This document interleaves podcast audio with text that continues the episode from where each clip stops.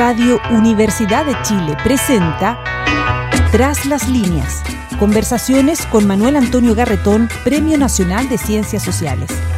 Un programa del Departamento de Sociología y Magíster en Ciencias Sociales de la Universidad de Chile. Muy buenas tardes. Bienvenidas y bienvenidos a Tras las líneas, nuestro programa semanal del programa Magíster de Sociología y la Modernización de la Facultad de Ciencias Sociales de la Universidad de Chile y del Departamento de Sociología también, donde nos juntamos para revisar eh, investigaciones, reflexiones sobre lo que nos ocurre como sociedad, como país, como personas, desde la perspectiva de las ciencias sociales. Y hoy día tenemos un eh, invitado de la Universidad de Chile, doctor en Derecho y máster en Derecho nada menos que de Harvard, el director del Instituto de Asuntos Públicos de la Universidad de Chile, y dirige también centros de estudios sobre problemas de ciudadanía. Ha publicado muchos libros sobre los temas de los que vamos a hablar, que tienen que ver con la violencia, los problemas de seguridad pública, los problemas de derechos humanos. Su último libro fue publicado en el 2009 por la Facultad Latinoamericana de Ciencias Sociales en Quito, la Flaxo. Su nombre es Hugo Fruling y debo hacer una mención personal. Hugo Fruling éramos amigos y colegas en la Flaxo, que jugó un rol muy importante en la elaboración del pensamiento crítico a la dictadura. Muchos de los que ahí trabajábamos habíamos sido expulsados de las universidades, otros habían ido al extranjero a estudiar y habían vuelto a la, a la Flaxo como el lugar de acogida y Hugo Fruling hizo un estudio desde ya para la Vicaría de la Solidaridad, que es el primer estudio que muestra las fases y las formas de organización de la represión en la dictadura. Es eh, obviamente un estudio, digamos, muy complejo de hacer en una época de dictadura, estudiar el modo como se opera y cómo se está estableciendo, realizando los crímenes y al mismo tiempo es un estudio muy valiente, porque significa meterse en temas eh, que son exactamente el núcleo de lo que es una dictadura tan brutal como esa. Por ejemplo, esto que en un primer momento se concentrara en una represión generalizada, pero se fuera focalizando un año principalmente las víctimas fueron del Partido Comunista, otro año fueron del MIR, primero la del MIR después Petro lo que no significaba que si pasaba una fase u otra, se dejaba de reprimir al de la fase anterior. Fue un trabajo, yo creo, emblemático, que debiera estar en alguna antología de lo que se produjo, investigó y publicó en aquella época. Bueno, hoy día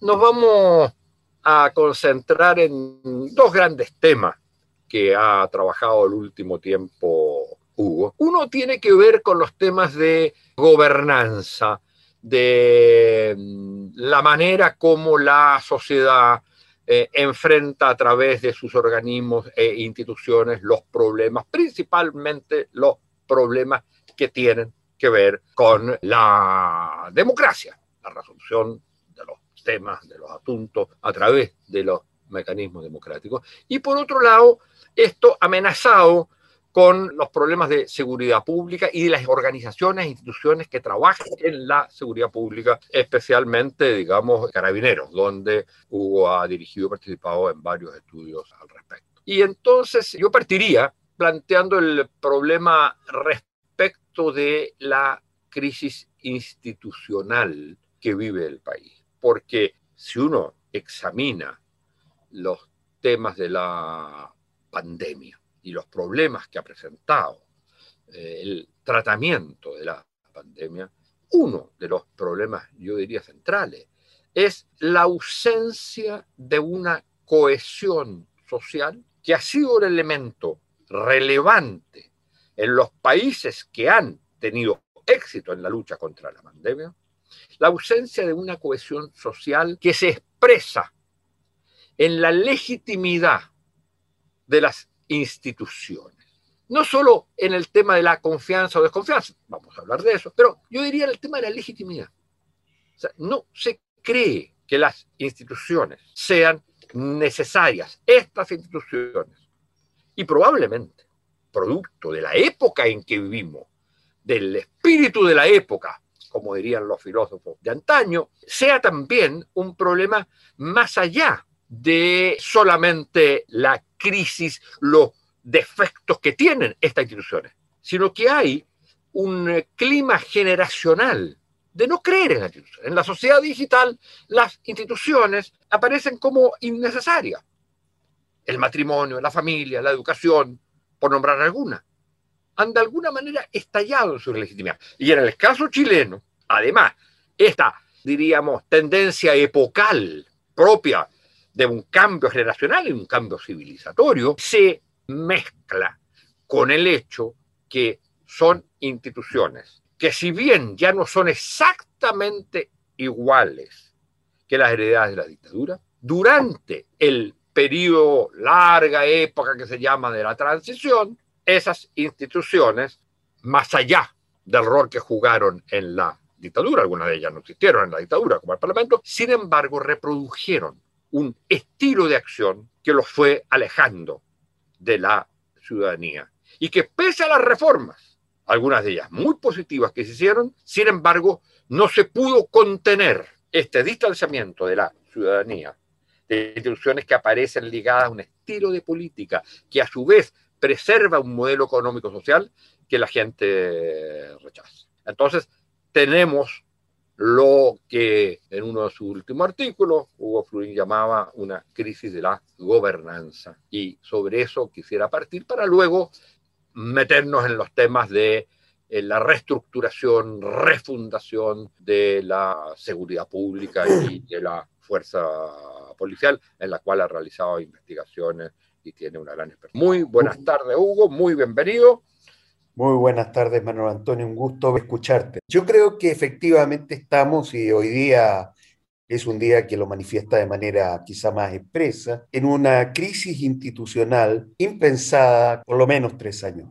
Es una crisis de distancia de las instituciones, del público respecto de las instituciones, pero yo creo que hay algo más grave, que es una particular manera de analizar la falta de legitimidad. Esto es, yo creo que lo que se expresa el 18 de octubre y los días siguientes es la falta de legitimidad de las instituciones dedicadas al control del orden público, entendiendo la falta de legitimidad no solo como desprestigio, falta de aprecio, falta de cariño, sino en el fondo como falta de deferencia a la autoridad. La autoridad ya no es reconocida y cuando la autoridad no es reconocida, bueno, la gobernabilidad se hace muy difícil. Ahora, como tú dices, lo central del momento actual es que esa falta de legitimidad se fue dando a pesar de que hubo intentos, como tú muy bien repetiste, de corrección. Si nosotros hubiéramos tenido una línea similar, constante, de falta de ejercicio de derechos democráticos, de binominalismo no corregido, de falta de representación de otras fuerzas políticas, sería más fácil analizar el remedio. Pero yo creo que lo que hemos visto en los dos últimos gobiernos es básicamente una caída en los apoyos en ambos casos.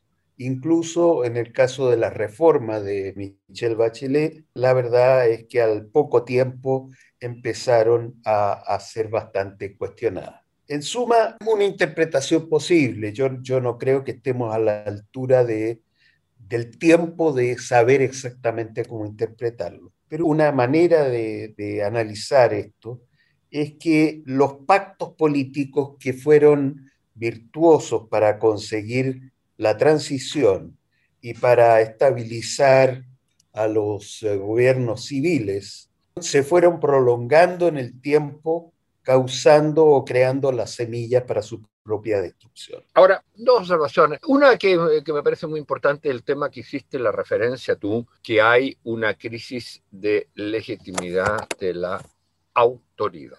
Y hay un rechazo a la autoridad y yo creo que eso tiene que ver también con las transformaciones epocales de una sociedad que no acepta jerarquías y que busca la horizontalidad, las relaciones padre-madre, hijos, es una expresión de ello. Es cuestión de ver no solo las familias de uno, pero digamos, vea una buena teleserie sobre las relaciones familiares y va a ver cómo el hijo le saca a la madre, a la madre o al padre. Y eso no es visto como una falta de respeto, puesto que el padre también podría sacárselo. Entonces, hay la idea de un rechazo, digamos, a jerarquías, búsqueda de horizontalidad, pero también lo que es interesante en el concepto que tú decías de pérdida de legitimidad de la autoridad.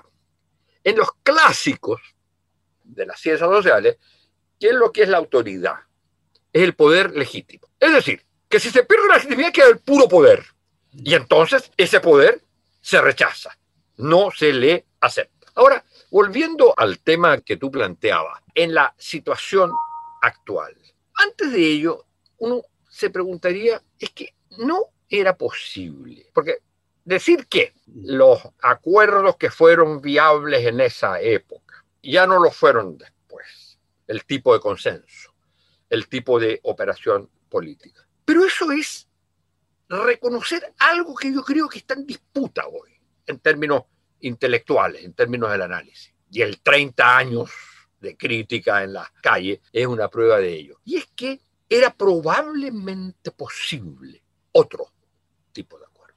O sea, no es solo que se preservaron los acuerdos y se mantuvo un estilo que habría sido adecuado para la época.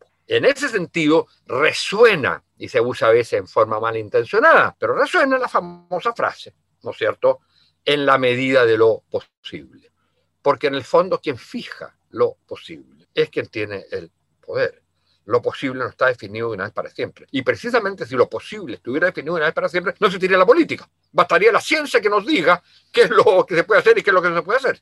Es negar la política. Entonces, mi impresión es que también hay una revisión mucho más profunda, incluso, que no es solo el que se haya preservado algo que se hizo bien para un momento y que no es adecuado con posterioridad, sino que, y no será que tampoco se hizo bien que era posible otra cosa. Bueno, mira, yo estoy de acuerdo contigo. Es bien interesante tratar de rememorar, ¿cómo llamarlo?, los climas culturales que uno vivió en los 90, ¿no? Y efectivamente hay, hay etapas en las que la verdad es que lo que se hizo en algunos respectos fue bastante valiente. Yo creo que el discurso de Elwin, por lo menos después de la entrega de la información sobre Retic, fue un discurso valiente. Pero ya el 94, 95, la verdad es que uno comienza a pensar en una forma de referirse a lo que estaba pasando que cada vez es más escéptica.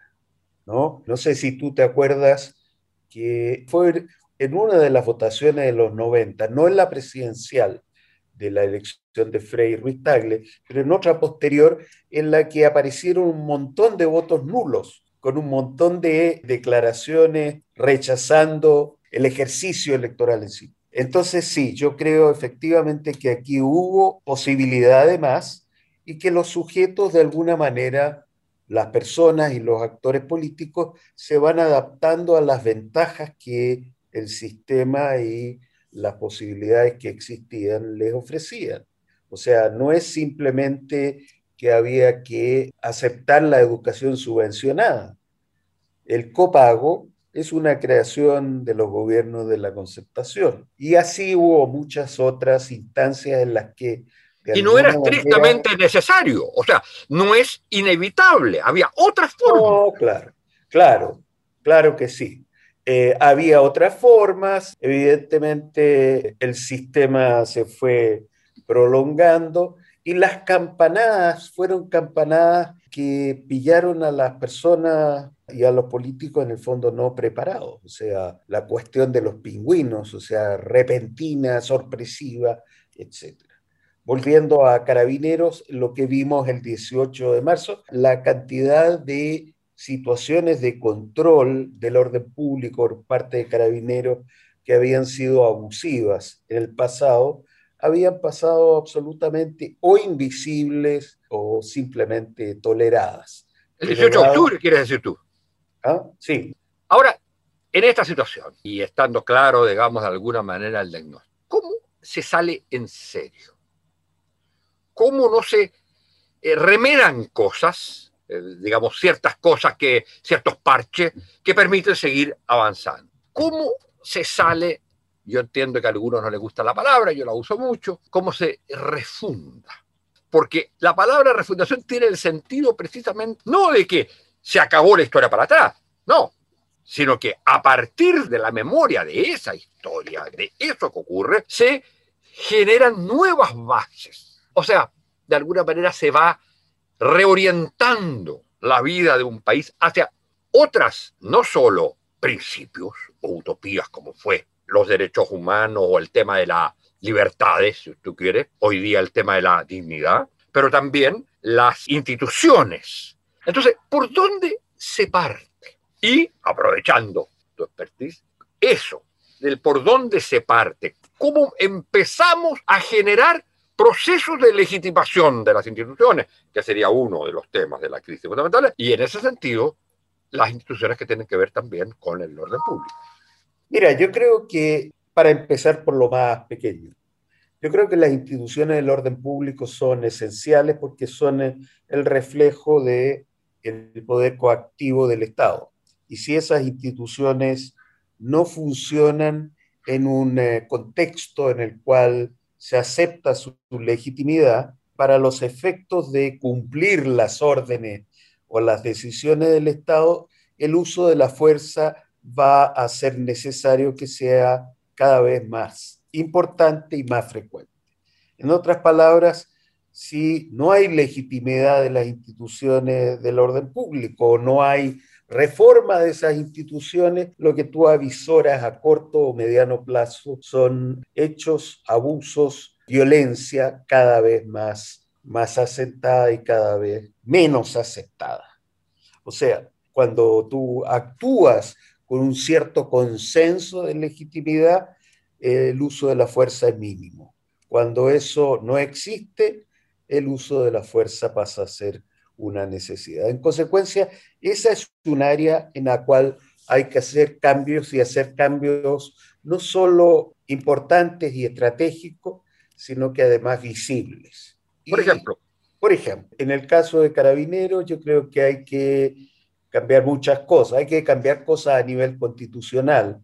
No es eh, aceptable hoy día que exista un monopolio constitucional de dos policías. Pueden haber pueden ser por muchos años dos policías las únicas que existan, pero en dos, tres años más debiéramos poder imaginar, sin necesidad de reformar a la Constitución, que existan policías para situaciones particulares, por ejemplo, para eh, controlar las carreteras o para controlar el tránsito o cualquier otra cosa.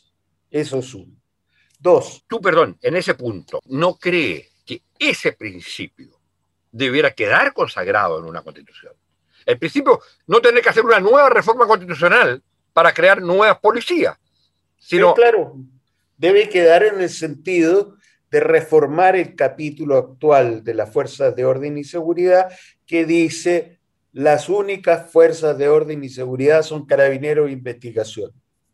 Eso hay que borrar.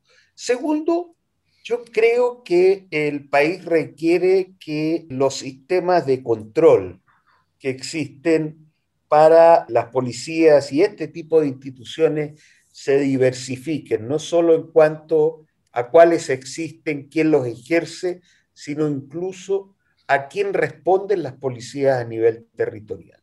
Es absurdo que hoy día eh, se esté realizando una elección de gobernadores regionales gobernadores que van a obtener votaciones importantes y que las policías sigan dependiendo de un delegado presidencial que está en la moneda.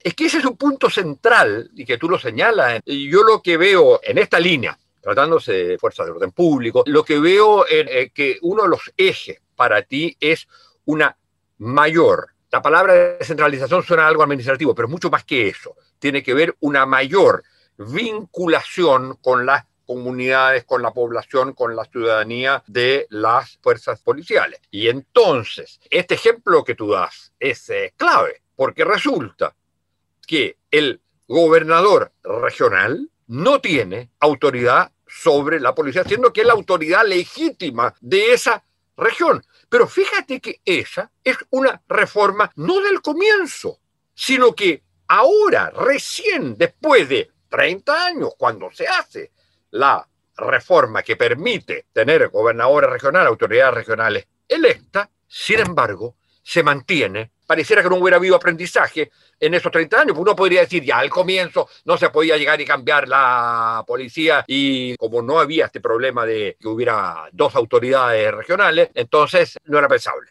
Pero ahora era perfectamente pensable. ¿Por qué el mundo político institucional no entendió esto tan obvio que tú estás señalando? Que obviamente no puede haber una autoridad delegada presidencial que mantiene el control del orden público y una autoridad electa que tiene la legitimidad política en esa región, que no pueda tener autoridad sobre esto. Exacto. Bueno, yo creo que esto reproduce una especie de arquitectura mental más otros intereses políticos probablemente que deben haber estado detrás de esa decisión, pero una arquitectura mental eh, militar y, y vertical. O sea, la única manera en que los civiles pueden relacionarse con la policía es a través del general director. Y en consecuencia, todas las otras relaciones son subordinadas, poco importantes o podrían romper la llamada cadena del mando. ¿Y ¿Ah? qué tipo de relaciones se podrían tener distintas a esas? ¿Cómo te imaginas? No, yo creo que no, yo no me lo imagino como una cosa demasiado revolucionaria, me lo imagino como una asociación, como una doble dependencia al estilo de la que existe en Bogotá. Esto es todo lo referente a presupuestos, a órdenes principales, a selección de autoridades, etcétera, etcétera, depende del gobierno central. Pero en lo que se refiere al trabajo en el territorio, el alcalde de Bogotá, en nuestro caso el gobernador regional, debe tener mucho que decir.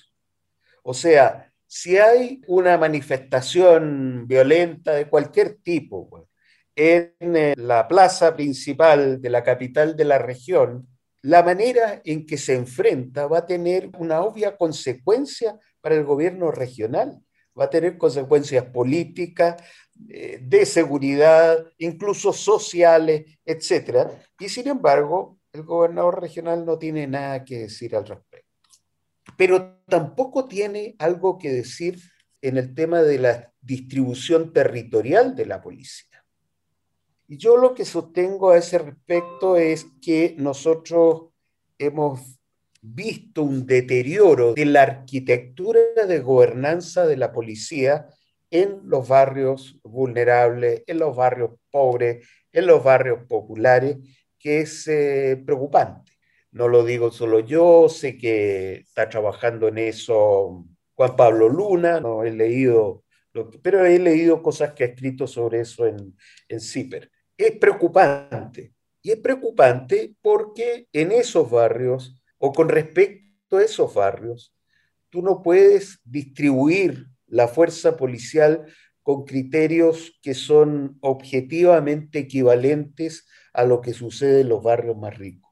En consecuencia, la protección a la población, el acercamiento a la población, la presencia del Estado en esos barrios tiene que ser muy importante. Y en cada una de las capitales regionales, la distribución que va a ser carabinero de su fuerza la va a pensar solo y decidir solo carabineros o a lo más lo va a conversar con el ministro del Interior. ¿Y, el gobernador queda absolutamente excluido de eso.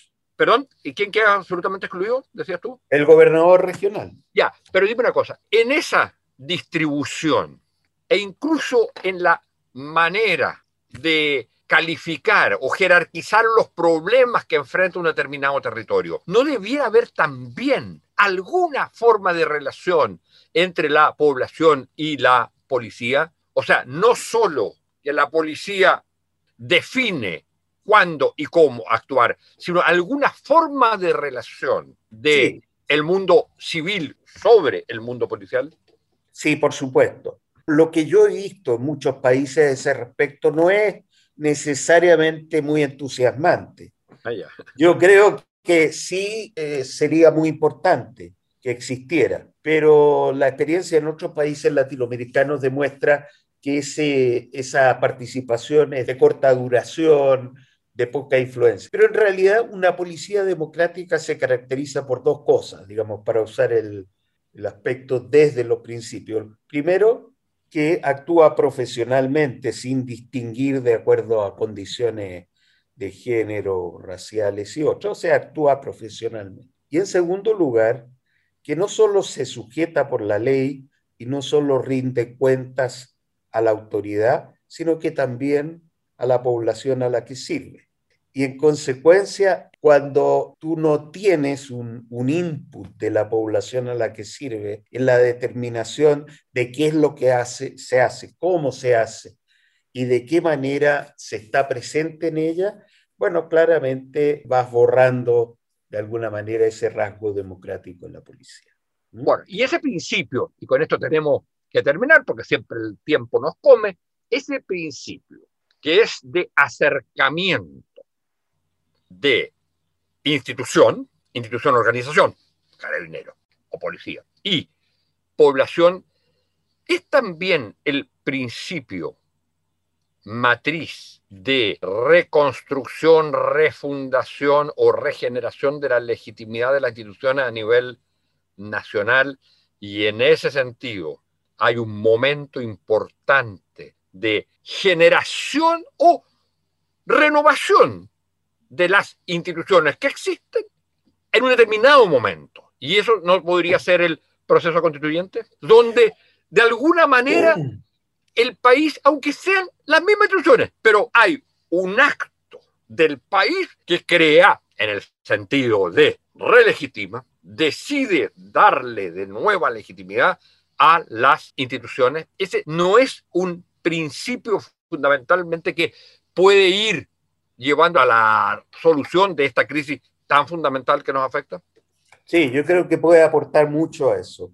Puede aportar en varias de las instituciones, en la rediscusión sobre la justicia, en, eh, sin entrar todavía en los temas socioeconómicos, donde obviamente van a haber cambios, pero también en la definición de las Fuerzas Armadas y las Fuerzas de Orden y Seguridad. Fíjate tú que en definitiva en todas ellas, en todos esos artículos, está el sello de Pinochet, o sea, es una especie de valla creada para impedir cualquier cambio. Bueno, eso tiene que caer y, va a formar parte de este esfuerzo de renovación que yo creo que va a ser largo, importante y que requiere realmente una capacidad gubernamental que no es despreciable, porque en definitiva, ¿qué hace el gobierno sin la policía? ¿no? ¿Qué hacen los jueces? ¿Qué hacen el Ministerio Público? Entonces, hay un artículo que a mí me gusta mucho, una profesora que está en el Kennedy School ahora en Harvard, dice que la ventana de oportunidad para producir cambios en la policía en América Latina es muy corta, es muy corta. Y cuando pasa el tiempo de esa ventana, ya se perdió la oportunidad de hacerlo. ¿no? Y eso también es válido mm. para el conjunto de instituciones. Es decir, hay un tiempo y Chile tiene la suerte, porque otros países no lo tienen, de tener ese momento posible que es el proceso constituyente. Exacto. Bueno, Hugo, tenemos que terminar. Muchas, muchas gracias por tu participación en esto. Gracias a ustedes, señoras y señores auditores, por habernos acompañado en este nuevo programa de Tras las Líneas. Muchas gracias a Hugo Flores. Gracias a ti, Manuel. Radio Universidad de Chile presentó Tras las Líneas Conversaciones con Manuel Antonio Garretón, Premio Nacional de Ciencias Sociales. Un programa del Departamento de Sociología y Magíster en Ciencias Sociales de la Universidad de Chile.